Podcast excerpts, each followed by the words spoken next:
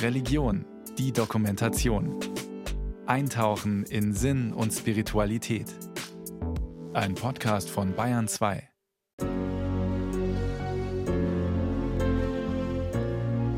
»357.800 Paare gaben sich im Pandemiejahr 2021 in Deutschland das Ja-Wort.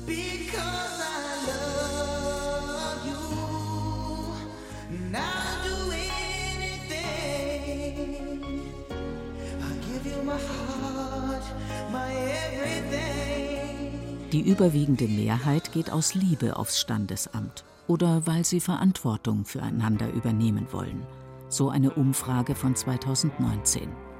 But all I want is to be with you. All I want is to be with you.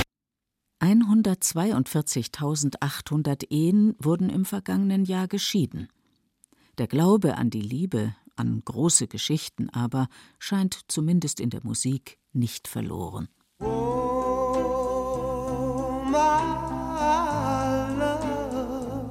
Vielleicht weil kaum ein Gefühl gleichzeitig so schön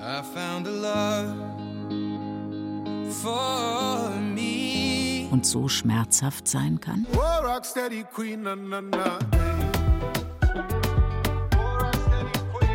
ein wunderschönes Team.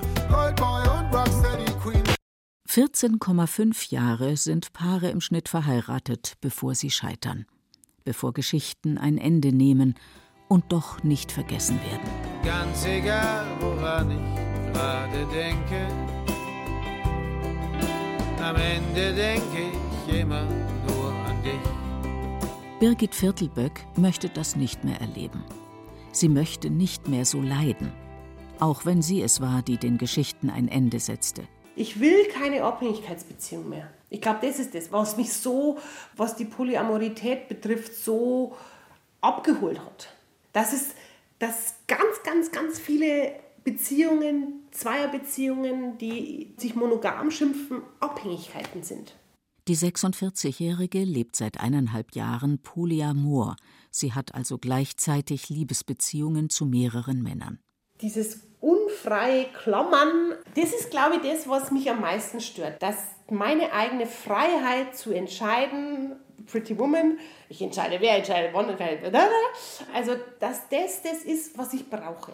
Sie sagt, sie will Beziehungen in Freiheit und ohne Besitzansprüche leben. Sie lebe im Moment, sie wolle ihr Gegenüber nicht einschränken, sich selbst aber auch nicht. Ihren Beziehungsbegriff beschreibt die vierfache Mutter als sehr weit wenn du jemanden liebst, dann willst du ja, dass derjenige glücklich ist. Und das kann für sie auch bedeuten, wenn derjenige, den sie liebt, gerade im Moment glücklich mit einer oder einem anderen sei, dann müsse er sich dieses Bedürfnis erfüllen dürfen, genauso wie sie demjenigen, den sie liebt, ohne schlechtes Gewissen von anderen intimen Beziehungen und Begegnungen erzählen können will dass es dabei vielleicht hauptsächlich um körperliche Anziehung, um Lust, Sex, Leidenschaft gehen könnte, sieht sie nicht so. Bei mir war es immer schon so, auch früher, dass ich mit jemandem nur Sexualität leben kann, wenn ich Liebe habe in mir. Weil, also wenn es nur ums Körperliche geht, dann brauche ich das nicht. Also deswegen, ja, es ist dann immer Liebe, die Art der Liebe ist natürlich, kann natürlich eine unterschiedliche Intensität haben. Also das ist Wertschätzung, das ist Fürsorgliches, das ist was, also so, so wie ich es vorhin gesagt habe, Liebe ist für mich, ich möchte, dass der andere glücklich ist. Und dazu gehört für sie auch, sie möchte diejenigen, die sie liebt oder geliebt hat, nicht ganz verlieren. Wenn die große Frau mit dem langen dunklen Pferdeschwanz erzählt, sprechen ihre Hände und Arme mit, Sie macht große Bewegungen, um zu unterstreichen, was ihr wichtig ist.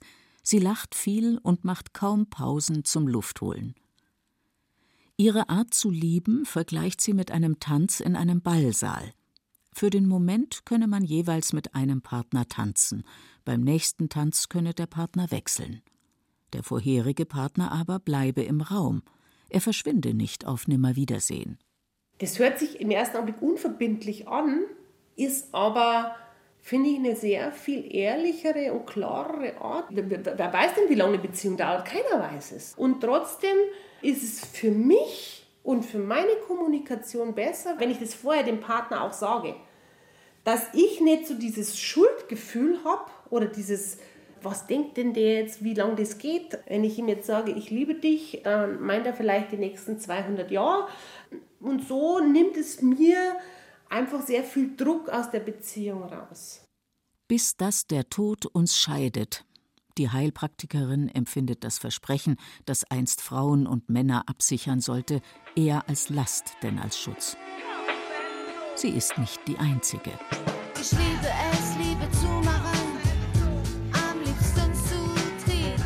Immer mehr Paare leben in einer offenen Beziehung, hieß es jüngst in einer großen deutschen Tageszeitung steht das christliche Ideal der einen monogamen lebenslangen Liebe also vor dem Aus? You said one love, one life, when it's one need in the night. Seriöse Statistiken gibt es weder zu offenen noch zu polyamoren Beziehungen. Dass das christliche Ideal der monogamen Paarbeziehung auf Lebenszeit aber vielleicht schon immer eher Wunschtraum denn Realität war, das lässt sich anhand von Umfragen von Partnerinstituten studieren, wonach jeder und jede Dritte schon einmal untreu war in einer Beziehung. Ich liebe es, Liebe zu machen, am liebsten zu dritt. Monogamie eher Wunschtraum denn Realität, das lässt sich auch beim Blick ins Alte Testament erfahren. Da drohen Ehebrecherinnen harte Strafen, Wohlgemerkt, im Alten Testament gilt dieser Straftatbestand nur für Frauen. Jakob kann ganz offiziell sein polyamores Verhältnis zu Rahel und Lea pflegen und sorgt für die Kinder. Erst im Neuen Testament wird der Seitensprung als Vergehen auch auf Ehemänner ausgeweitet. Jesus spricht sich hier auch gegen die jüdische Praxis der Ehescheidung aus, die freilich auch nur für den Mann eine Option war. Ich liebe es, Liebe zu machen. Ist es da also nur konsequent, dass die evangelische Frauen- und Männerarbeit bereits vor neun Jahren eine Auseinandersetzung mit alternativen Lebens- und Liebesformen forderte? Also mit Patchwork-Konstellationen, mit gleichgeschlechtlichen Ehen, aber auch mit polyamoren Beziehungen? Sie provozierte damit zumindest einen Aufschrei konservativer Protestanten. Protestantische Theologie unterstützt das Leitbild der an Gerechtigkeit orientierten Familie, die in verlässlicher und verbindlicher Partnerschaft verantwortlich gelebt wird. Heißt es in der 2013 veröffentlichten Orientierungshilfe des Rates der Evangelischen Kirche in Deutschland, die den Titel trägt Zwischen Autonomie und Angewiesenheit Familie als verlässliche Gemeinschaft stärken. Wie viele Partner und Partnerinnen eine solche verlässliche und verbindliche Partnerschaft umfasst, ist darin nicht näher definiert. Viel ist darin die Rede von Verlässlichkeit, Sorge und Verantwortung. Es geht viel um die Ehe und die Familie, aber auch darum, dass Ehe eben kein Sakrament wie Taufe oder Abendmahl sei, sondern, wie bereits Luther feststellte, ein weltlich Ding. Sie ist nicht von Jesus selbst eingesetzt und ist keine absolut gesetzte Ordnung, auch wenn wir uns ihre lebenslange Dauer wünschen. Heißt es in der Orientierungshilfe weiter. Was Ehe rechtlich ist, das definiert das bürgerliche Gesetzbuch. Auch da ist von einer Lebensgemeinschaft die Rede und von füreinander Verantwortung tragen. Was aber ist die Liebe? Und was, wenn die nicht reicht, um dieser ehelichen Verantwortung dauerhaft nachzukommen? Die Frage, was Liebe eigentlich ist, das maße ich mir nicht an, beantworten zu können. Das ist Xenia Lehr. Die Sozialpädagogin und Paarberaterin hat sich auch immer wieder wissenschaftlich mit Liebe, Paarbeziehungen, Sexualität und allem, was dazugehört, beschäftigt. Liebe ist sicherlich auch abtreten zu können und eigene Bedürfnisse in den Hintergrund zu stellen. Und Liebe ist eben ein Mischverhältnis nach meinem Verständnis aus körperlicher Nähe, verbaler Nähe, mentaler Nähe und vor allem auch Achtsamkeit und Wertschätzung. Ohne die Liebe könnte die Menschheit nicht einen Tag leben. War der Psychoanalytiker Erich Fromm überzeugt. Die Liebe also als Basis für eine funktionierende Gesellschaft, als der Nährboden, auf dem Leben gedeihen kann? Aber wozu dann noch die Ehe? Xenia Lehr stellt fest, als Versorgungsgemeinschaft braucht es den Ehebund nicht mehr wirklich. Paare würden sich, so wie es Umfragen belegen, aus Liebe das Ja-Wort geben.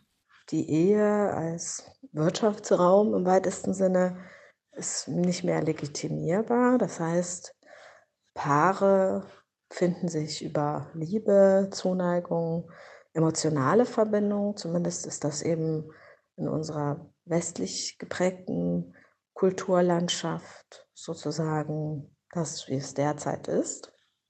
Somit werden viele, ja, zum Teil vielleicht auch sehr anspruchsvolle Dinge an eine Partnerschaft gerichtet.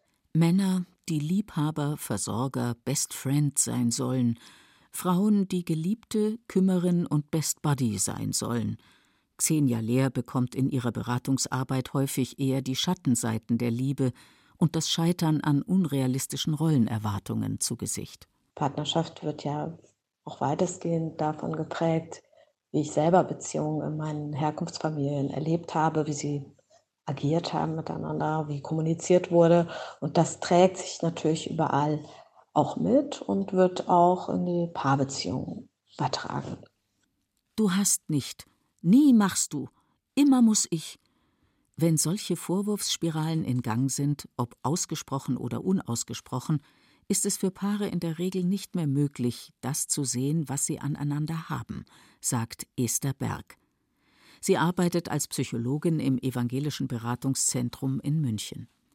Schlüssel für die Paare, die in Krisen zu ihr kommen, ist ihrer Meinung nach deshalb auch die Kommunikation.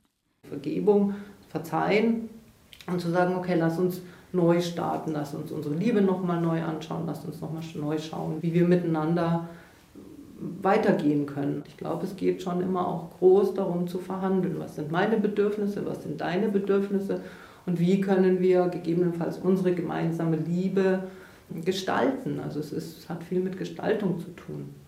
Denn erst durchs Reden, durchs Wieder in Kontakt kommen, durchs Verhandeln könne überhaupt erst wieder Platz geschaffen werden, um zu spüren, ob und welche Art von Liebe noch da sei, so die Psychologin.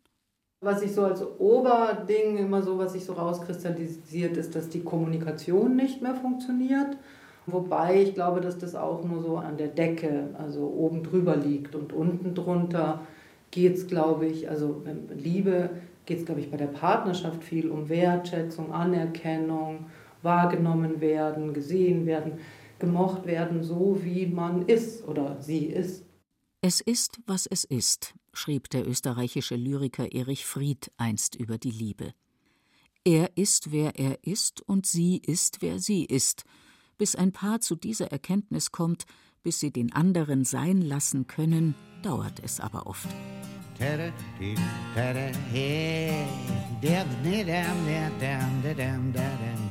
Naja, wir haben uns auch schon gestritten und äh, das ist ja ganz logisch, aber. Das sagt Andreas Elb. Man muss sich vielleicht auch mal zurücknehmen und sagen, naja, eigentlich hat sie ja recht. Ja, und wenn ich das nicht kann als Mann, naja, äh, brauche ich keine Beziehung eingehen. Wenn seine Frau Gabriele über 43 gemeinsame Jahre spricht, klingt das so. Irgendwann ist mir dann klar geworden, der ist ein eigenständiger Mensch. Und ich kann nicht von ihm verlangen, dass er das, was ich möchte, eins zu eins umsetzt. Ob das Alltagssituationen, ob das Arbeiten, ob das Gesinnung, Umgang mit den Kindern, das geht nicht, dass ich ihn da so verändere, dass er mir zu Willen ist. Und das, glaube ich, hat dir ganz viel Druck genommen. Bis zu dieser Erkenntnis aber, das betont Gabriele, sei es ein ganz schönes Stück Arbeit gewesen. Einmal stand es spitz auf Knopf mit ihrer Ehe. Er im Schichtdienst, dazu ein langer Arbeitsweg. Sie halbtags berufstätig, dazu drei Kinder, eins davon mit regelmäßigen schweren Asthmaanfällen, Wenig Schlaf, gerade Haus gebaut, Geldsorgen, zuvor jahrelang quasi alleinerziehend mit drei Kindern, wenn er zur See fuhr. Gabriele Elb sagt, sie seien jung und leistungsfähig gewesen und trotzdem am Limit. Wo wir beide gesagt haben, für uns geht es jetzt nicht mehr. Wir müssen jetzt äh, schauen, kriegen wir Hilfe, können wir mit der Hilfe was anfangen. Ansonsten gehen wir das jetzt ganz gezielt an und wir trennen uns. Und es war ein ganz junger Rechtsanwalt, der sagte, nehmen Sie Platz, setzen Sie sich hin, bababababa. Und dann sagt er so, Familie Elb, äh, warum haben Sie denn, äh, wer, wer möchte anfangen? Und dann habe ich natürlich gedacht, oh, gefährlich, lass mal lieber die Frau anfangen. Mal sehen, weil ich wusste ja gar nicht, was der wollte. Und dann sagt er, ja, Frau Elb, warum haben Sie Ihren Mann geheiratet? Und dann hat Gabi ihn angeguckt und gesagt, und dann sagt er, nein, nein, gucken Sie mal Ihren Mann an und sagen Sie ihm das. Und da dachte ich, Gott, das ist ja wie Hose runter hier. Da hätte, ich glaube, ich hätte gar nichts gesagt. Und da hast du dann losgeplappert und ja, dann lief das irgendwann ganz rund. Und dann hat er nach der zweiten Sitzung gesagt, ich weiß gar nicht, was Sie wollen. Sie verstehen sich doch, Sie sind da wunderbar. Und dann sind wir wieder Händchen haltend da rausgegangen. Das weiß ich noch. È un macaco senza storia, dice lei, di lui solche Geschichten haben die Psychologin Esther Berg und ihr Kollege Markus Bernhard in ihrer Beratungsarbeit auch schon erlebt. Paare, die sich plötzlich wieder näher kommen.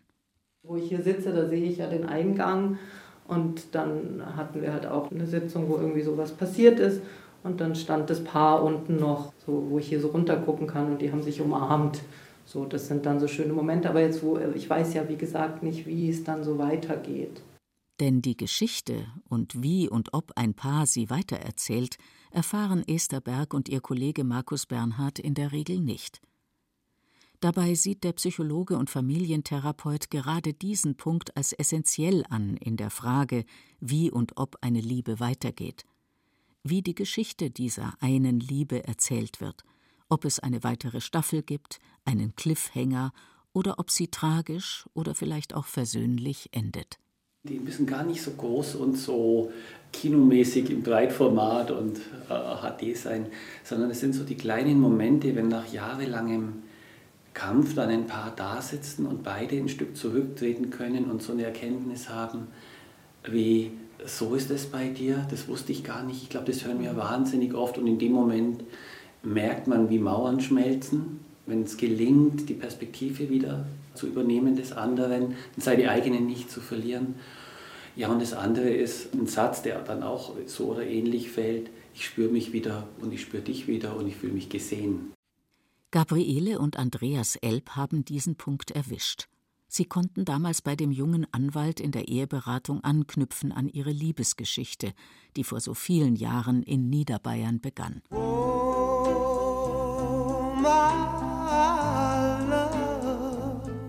er ist 20 Jahre alt, als er, der junge Seemann aus Berlin, seine Tante in Straubing besucht und dort erstmals Gabriele begegnet. Sie verschwand dann gleich wieder aus meinem Leben, weil ich ja nur im Urlaub da war für ein paar Tage. Und bin dann aber nach ein paar Jahren wieder zu meiner Tante gekommen, wo sie gearbeitet hat. Ja, und dann fand ich sie ganz interessant. Anders als andere Frauen, die ich kennengelernt hatte irgendwie bodenständig und ich habe mir gedacht, hier kann ich in Ruhe bleiben. Und als ich das gehört habe, der Andreas kommt wieder, da haben schon wieder alle Sinne haben verrückt gespielt und irgendwie war ich ja wahrscheinlich mit meinem unruhigen Leben doch nicht so zufrieden, weil ich habe mich ja schon immer nach einer Familie gesehnt. Der Andreas war an sich nicht nur das Provokative und dieses forsche Auftreten und ich, der Seefahrer, das Raubein und bla bla bla, sondern ich habe halt auch gemerkt, er hat wirklich einen, einen weichen Kern und du warst sehr charmant. Du bist Freitagabend in die Praxis rein. Ich war gerade am Fertigmachen, mich zu verabschieden. Dann sagst du, gehen wir noch aus? Hast du Lust, mit mir auszugehen? Und dann habe ich gesagt, ja, eigentlich, warum nicht? Und dann sind wir ausgegangen und an dem Abend haben wir eigentlich entschieden, wir wollen zusammen sein und wir werden heiraten. Die junge Arzthelferin ist sofort ganz klar. Ich wusste ja, das ist mein Partner. Für mich war das sicher. Aber äh, dass ich dann hm, einfach da irgendwas riskiere und ich habe dir das offen und ehrlich gesagt, wie meine Lebenseinstellung ist Und wenn Beziehung, jetzt gerade mit einem Seefahrer, dann sollte da aber schon eine Bindung da sein. Und da hat der Andreas gesagt, ja, ist in Ordnung, dann heirate ich dich. Sind wir am nächsten Tag in Straubing zum Juwelier gegangen und haben uns Verlobungsringe gekauft. Willst du mit mir gehen, sich binden, Weg und Lebensbegleiter werden?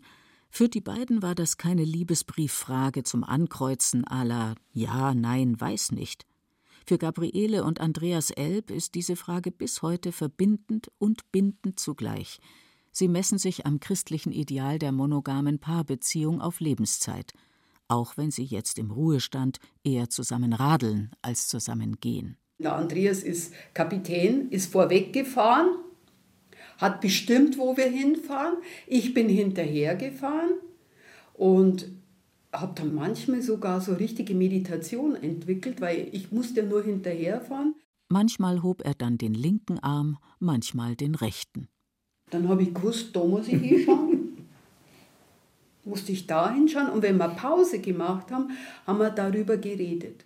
Sich ohne Worte verstehen, sich in die gleiche Richtung bewegen, sich gegenseitig aber auch Neues zeigen, miteinander lachen und übereinander lachen können überhaupt lachen können, an den anderen denken, für den anderen langsamer radeln oder extra in die Pedale treten, dem anderen mit seinem Gepäck helfen, den anderen verstehen und doch immer wieder neu entdecken, fasziniert sein vom anderen, ihn begehren, miteinander und nebeneinander einschlafen, sich vermissen, sich nah sein wollen. Ist das die Liebe? Frage an die beiden Psychologen Markus Bernhard, Esther Berg. Ich persönlich, und es ist eine Meinung von 100, bin vermutlich eher tatsächlich ein Mensch, der diesem romantischen Kinoideal anhängt. Ich schaue mir das auch gerne an, gebe ich ganz ehrlich zu, muss aber auch gestehen, auch wenn das mein Ideal ist, ich habe es auch nicht geschafft. Nach 30 Jahren musste ich feststellen oder musste ich mit meiner Frau feststellen, dass diese Beziehung nicht mehr weitergehen kann will mir da nicht erlauben, was sozusagen das richtige Lebensmodell ist. Ich glaube, für jeden ist es wichtig, sein, seins oder ihrs zu finden. Also, wo es für mich dann schwierig wird, ist, wenn ich damit jemand anderem schade oder wenn ich nicht ehrlich oder offen bin. Sorry.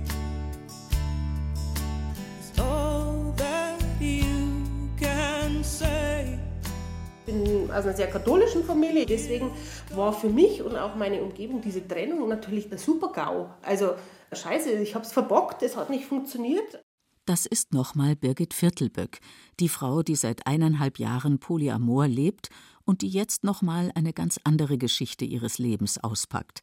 Von der Birgit, die in Niederbayern auf einem Bauernhof aufwächst, die mit 18 ihren späteren Mann und Vater ihrer Kinder kennen und lieben lernt, die Tiermedizin studiert, promoviert und sich habilitiert und die sich als glücklich beschreibt – bis zu dem Tag, als sie, ihre Drillinge sind da gerade aus dem Allergröbsten raus, aus ihrem Dornröschenschlaf erwacht, wie sie es nennt, und die dann ausbricht aus diesem Ideal der monogamen Paarbeziehung, das sich für sie nicht mehr passend anfühlt.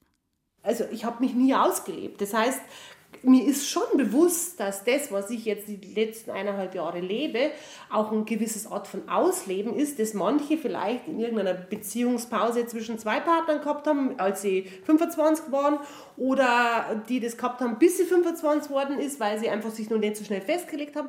Ihre Liebesgeschichte mit ihrem Mann hatte keine Chance auf ein weiteres gemeinsames Kapitel. Und doch ist die von ihnen begonnene Geschichte nicht zu Ende denn da gibt es vier Kinder, die sie wechselnd im Nestmodell betreuen.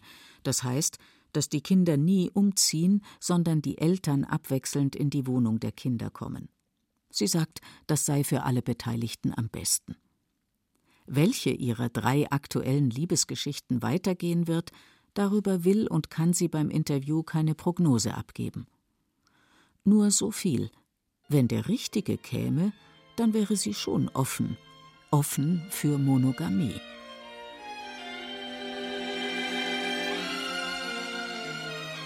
Poly oder Paar? Es ist, was es ist, schrieb Erich Fried über die Liebe.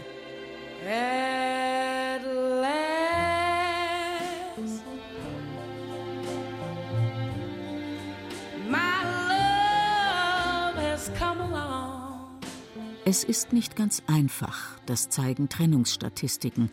Und das zeigt auch das christliche Verständnis von Ehe, das sich wiederfindet zwischen bis dass der Tod uns scheidet und tatsächlicher Scheidungsrate, zwischen dem Ideal der Monogamie und der Realität, mit Seitensprüngen, Streit, Verletzung, Verzeihen oder Trennung, mit Affären, Nebenbeziehungen und Polyamorie. Und doch, das würden wahrscheinlich alle unterschreiben, die einmal geliebt haben, sie ist wunderschön, die Liebe.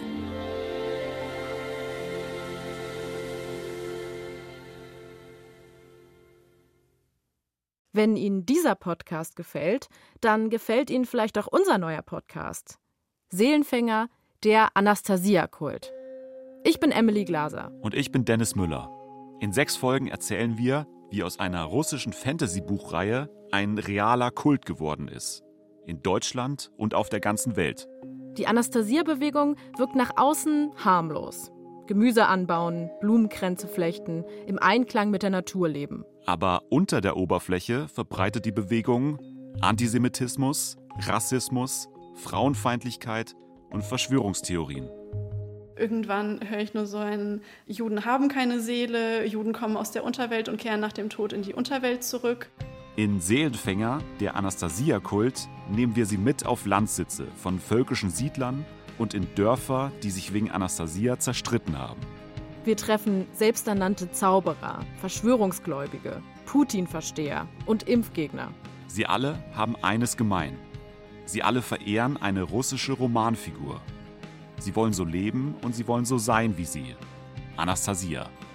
Verpassen Sie auf keinen Fall Seelenfänger, der Anastasia-Kult. Ab jetzt in der ARD Audiothek und überall, wo es Podcasts gibt.